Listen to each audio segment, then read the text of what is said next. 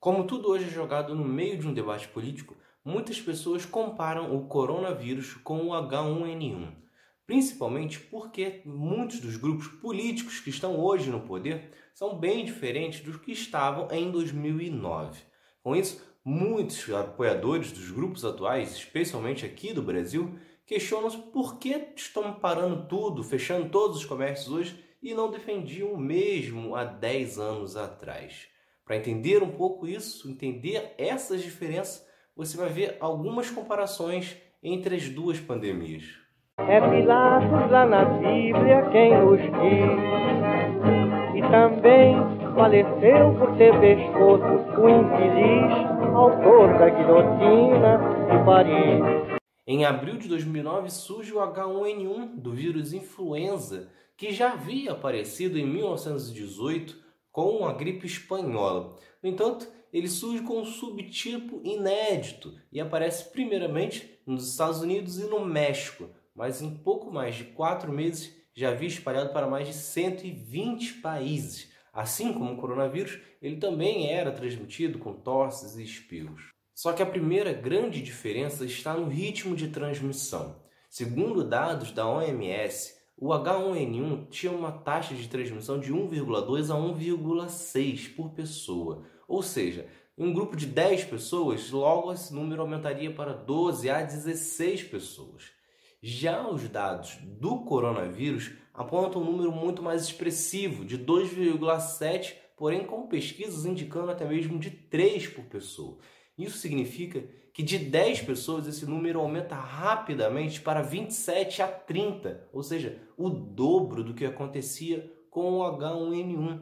Este volume tão rápido que sobrecarrega os hospitais, como está acontecendo já na Itália e na Espanha, que ficam até mesmo sem condições de atendimento a toda a população e acabam tendo que escolher quem vai ter que ser deixado para morrer ou não o aumento de hospitalizações com o coronavírus é 65 vezes maior do que o do H1N1. Acontece que pior do que o ritmo de contaminação está a letalidade do coronavírus. Isso porque, de acordo com dados da OMS, a taxa de letalidade hoje é de 3,4%.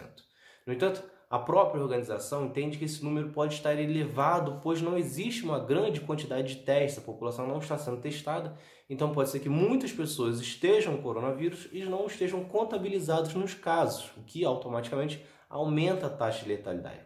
Ainda assim, a estimativa é de que a taxa esteja entre 0,5% a 1%. Já a taxa de letalidade do H1N1 era de 0,02%. Para você entender melhor, a cada 10 mil pessoas com coronavírus, 50 morrem. Enquanto do H1N1, a cada 10 mil pessoas, duas pessoas morriam. Desta forma, simplificando ainda mais, o coronavírus mata 25 vezes mais do que o H1N1. Levando agora para números gerais. Em 16 meses de pandemia do H1N1, foram pouco mais de 490 mil casos e 18.600 mortes. O do coronavírus já passou de 1 milhão de casos e já passou de 50 mil mortes. E isso tudo sem contabilizar sequer seis meses da pandemia e os números ainda estão crescendo em ritmo acelerado.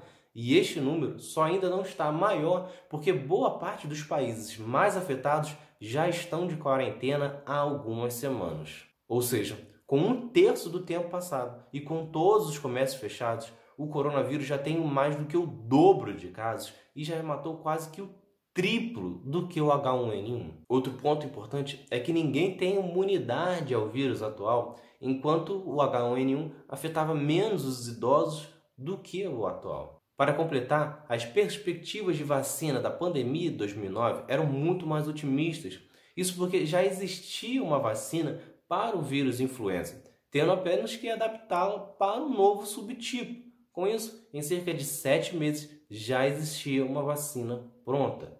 Enquanto para o atual, até existem 20 em desenvolvimento no momento, mas ainda precisam passar por uma série de testes para se provarem realmente eficazes e ainda por cima precisam encontrar uma forma para produzir em larga escala. Com isso, a expectativa é de que uma vacina do coronavírus só fique pronta um ano e meio após o início do surto. Além disso, é errado dizer que nada foi feito. Obviamente não ocorreram paralisações no mundo nas proporções que temos hoje, porém, nas regiões mais afetadas do México e dos Estados Unidos também ocorreram fechamento de comércio, entre muitas outras coisas. Até mesmo o Brasil foi afetado, com as escolas e as universidades adiando o retorno das férias de julho. Estas são algumas das diferenças do H1N1 e do coronavírus, mas o importante é entender que não é porque os dois são vírus, porque os dois foram pandemias, que terão o mesmo tratamento. Cabe a especialistas na área definir qual é a melhor forma de conduzir para que o vírus não se espalhe e o atual recomenda o isolamento.